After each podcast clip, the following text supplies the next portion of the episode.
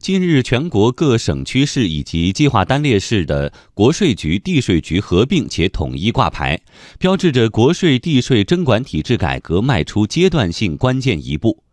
这次省级新税务局挂牌后，在七月底前，市县级税务局将逐级分步完成集中办公、新机构挂牌等改革事项。这将给纳税人带来哪些利好呢？来听报道。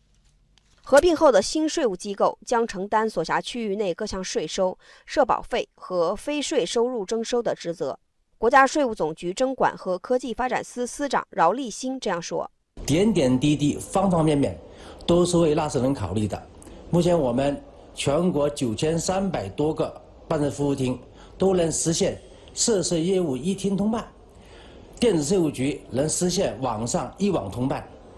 幺二三六六服务热线也能实现一键咨询。国家税务总局明确，新机构挂牌后，为便利纳税人办税，绝大部分办税服务厅保持现有办税服务场所地点不变。另外一个直接变化是，纳税人将减少报送办税资料，各省份税务机关梳理原国税地税相同业务的事项清单，整合报送资料，统一资料归档，实现纳税人同一资料只报送一套，同一涉税事项只需申请一次。与此同时，国家为企业提供的多项减税措施，税务部门落实更集中、更明晰。浙江中卫护理信息管理研究院财务负责人王磊就直接体会到了国税地税合并带来的好处。所以，原来国地税管理的时候要准备两套一样的资料，跟两边同时解释这个事情，我就一套资料就一个地方就能够一起办掉。下个月开始，我们可以按小规模纳税人正式做申报了。